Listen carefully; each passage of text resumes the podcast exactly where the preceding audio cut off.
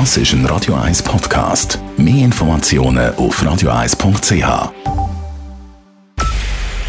Es ist 9 Uhr. Radio 1, der Tag in 3 Minuten. Mit der Lara Pecorino. Die Pilotengewerkschaft Aeropairs und die Swiss haben sich heute auf einen neuen Gesamtarbeitsvertrag geeinigt. Damit wurde ein Streik in letzter Minute abgewendet. Die Airline und die Pilotengewerkschaft haben sich beim Lohn auf 2% Teuerungsausgleich und 2,3% Lohnerhöhung geeinigt.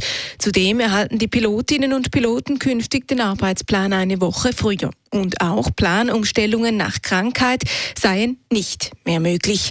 Damit habe man eine gute Lösung gefunden, so Thomas Steffen, Sprecher und Vorstandsmitglied von Aeropairs. Wir sind sehr zufrieden, zuerst mal, dass wir eine Lösung am Verhandlungstisch haben können finden. Wir haben immer betont, dass wir, dass wir das so als Ziel uns gesetzt haben und wir haben da Wort gehalten.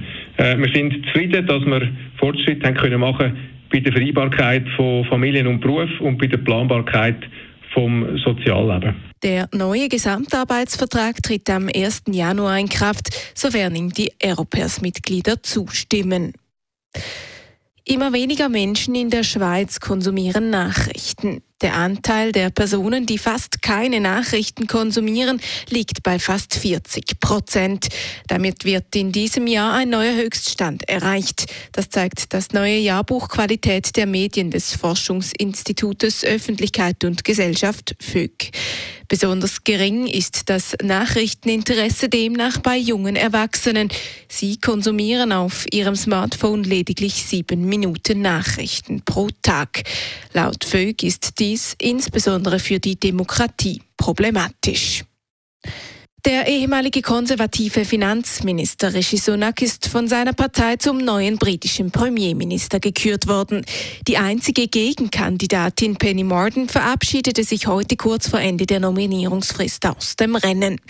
Sunak hat es zu seinem obersten Ziel erklärt, die Politik und das Land zu einen. Was Großbritannien jetzt brauche, sei Stabilität und Einheit, so der 42-Jährige bei einer kurzen Ansprache im Hauptquartier der konservativen Partei in London.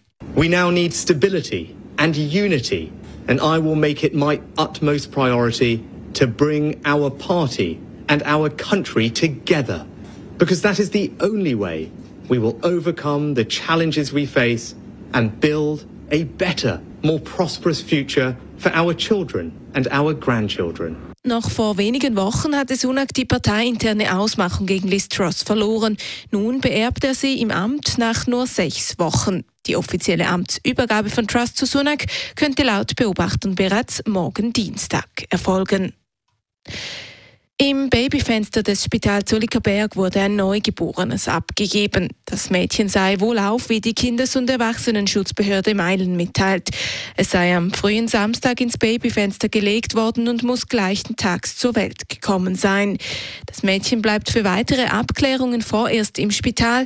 Die KESP wird für das Kind eine gesetzliche Vertretung errichten und für die Unterbringung besorgt sein. Der Gemeinderat Zolikon wird dem Kind einen Namen geben. Radio 1 Wetter. In der Nacht da beruhigt sich das Wetter weiter. Das Regen gibt es nur noch vereinzelt. Und morgen Dienstag tut es dann nach Restwolken und allerletzten Tropfen im Toggenburg definitiv auf. Es wird sonnig. Erst gegen den Abend da ziehen dann wieder Wolken auf. Die Temperaturen die sind am Morgen verhältnismäßig mild bei 12 Grad am Morgen und bis zu 19 Grad am Nachmittag. Das war der Tag in drei Minuten.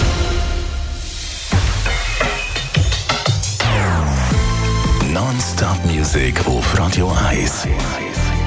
Bei uns klingt Musik einfach besser. Non-Stop. Radio 1.